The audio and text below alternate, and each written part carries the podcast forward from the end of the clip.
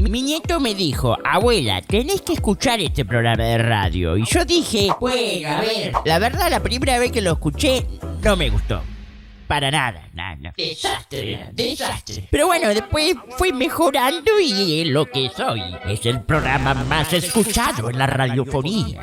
Es el programa que yo pongo hasta ahora y me, no sé, me emociono. ¡Qué linda! ¡Qué lindo programa! Así que bueno, bienvenidos, bienvenidos a este programa de radio y... Dale fruta, vieja, nomás. You got your rascal, you Bienvenidos y bienvenidas en este frío pero maravilloso día.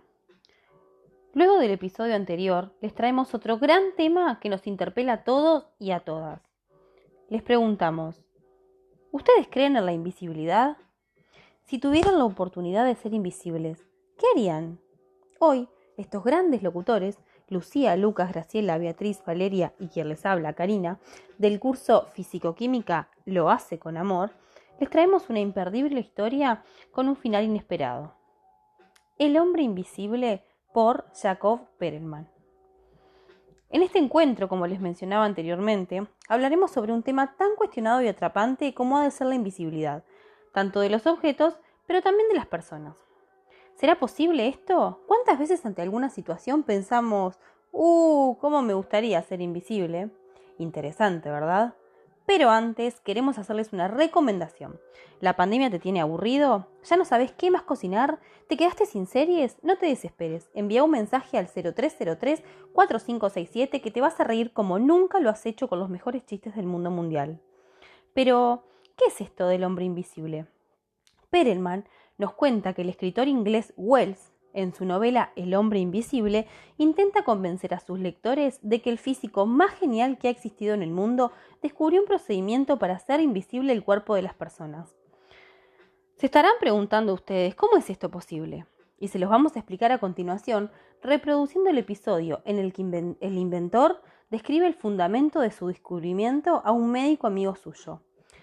La invisibilidad, mi amigo, depende de la acción que producen los cuerpos visibles sobre la luz. Usted sabe que los cuerpos pueden absorber, reflejar o refractar la luz. Si un cuerpo ni absorbe, ni refleja, ni refracta la luz, no puede ser visto. Podemos ver, por ejemplo, un cajón rojo opaco, porque su pintura absorbe cierta cantidad de luz y refleja, los demás rayos.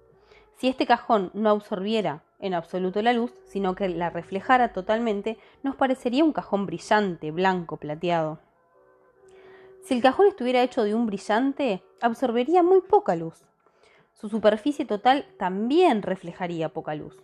Solamente en algunos sitios, por ejemplo las aristas, se reflejaría y refractaría, produciendo una visión luminosa de brillantes reflejos, algo así como un esqueleto luminoso. Un cajón de vidrio brillaría y se vería menos, puesto que en él la reflexión y la refracción serían menores pero si introducimos un trozo de vidrio ordinario, común, en agua, o mejor aún, en un líquido más denso que el agua, veremos que desaparece casi por completo, porque la luz que incide sobre él a través del agua se refracta y se refleja muy débilmente. El vidrio se hace tan invisible como lo es un chorro de, de anhídrido carbónico o de hidrógeno en el aire por la misma causa. Efectivamente, dijo Kemp, el médico. Todo esto es muy fácil y en nuestro tiempo lo sabe cada niño de la escuela. Pues vea usted otro hecho que también conocen todos los escolares. Si tomamos un trozo de vidrio y lo machacamos, lo convertimos en polvo, se hace mucho más visible en el aire, es decir, se convierte en polvo blanco opaco. Esto ocurre porque al machacarlo hacemos que se multiplique el número de facetas de vidrio en que se refleja y refracta la luz. Una lámina de vidrio no tiene más que dos caras, mientras que en el polvo la luz se refleja y refracta en cada granito que atraviesa, por lo cual es muy poca la que consigue pasar a través del polvo. Pero si este vidrio blanco molido le echamos en agua, desaparece en el acto. El vidrio molido y el agua tienen aproximadamente el mismo índice de refracción. Por esto, cuando la luz pasa de esta a aquel, se refleja y se refracta muy poco. Sumergiendo el vidrio en un líquido cualquiera que tenga casi el mismo índice de refracción, ¿saben qué? Él se hará invisible. De la misma manera, todo cuerpo transparente se hará invisible cuando se coloque en un medio que tenga el mismo índice de refracción que él. No hace falta cavilar mucho para convencerse de que el vidrio también se puede hacer invisible en el aire. Para esto, lo único que hay que hacer es que su índice de refracción sea igual que el del aire, porque en estas condiciones, cuando la luz pasa del vidrio al aire, no se reflectará ni se reflejará. Sí, sí, dijo Ken, pero el hombre no es como el vidrio. No, señor, es más transparente. ¡Qué sandez! Y esto lo dice un naturalista. ¿Es posible que en 10 años haya usted olvidado por completo la física?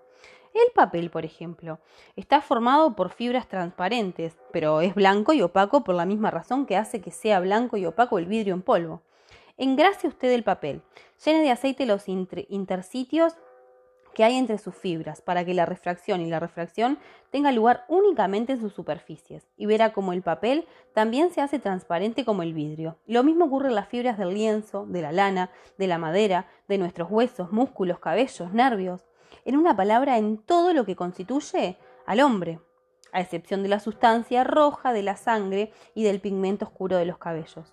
Está formado por tejidos transparentes e incoloros bien poco es lo que nos hace visibles unos a otros. Una confirmación de estos razonamientos puede ser el hecho de que los animales albinos, cuyos tejidos no contienen sustancias colorantes, que carecen de lana, se caracterizan por tener un alto grado de transparencia. Un zoólogo que en el año 1934 encontró un ejemplar de rana albina la describe así.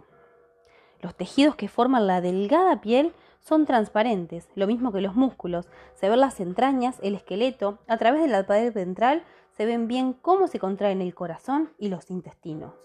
Impresionante, ¿no? ¿Quieren saber qué pasó? ¿Habrá podido lograrlo? ¿Será posible la invisibilidad?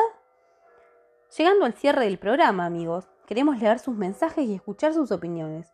Es el turno de ustedes. Esperamos sus respuestas por nuestras redes sociales. Enseguida volvemos, no se vayan. ¿Te gusta el campo? ¿Te gusta cabalgar? Entonces te gusta grapamiel terudio, la mejor forma de calentarse en casa. Para darle cierre a este tema tan complejo e interesante, queremos contarles que, efectivamente, el héroe de la novela de Wells inventó un procedimiento para hacerse transparente. Todos los tejidos del organismo humano y las sustancias que lo colorean, los pigmentos, este procedimiento lo ensayó en sí mismo, por supuesto. El éxito fue inmenso. El inventor se hizo totalmente invisible. ¿Querés saber qué ocurrió después? No te pierdas el siguiente episodio.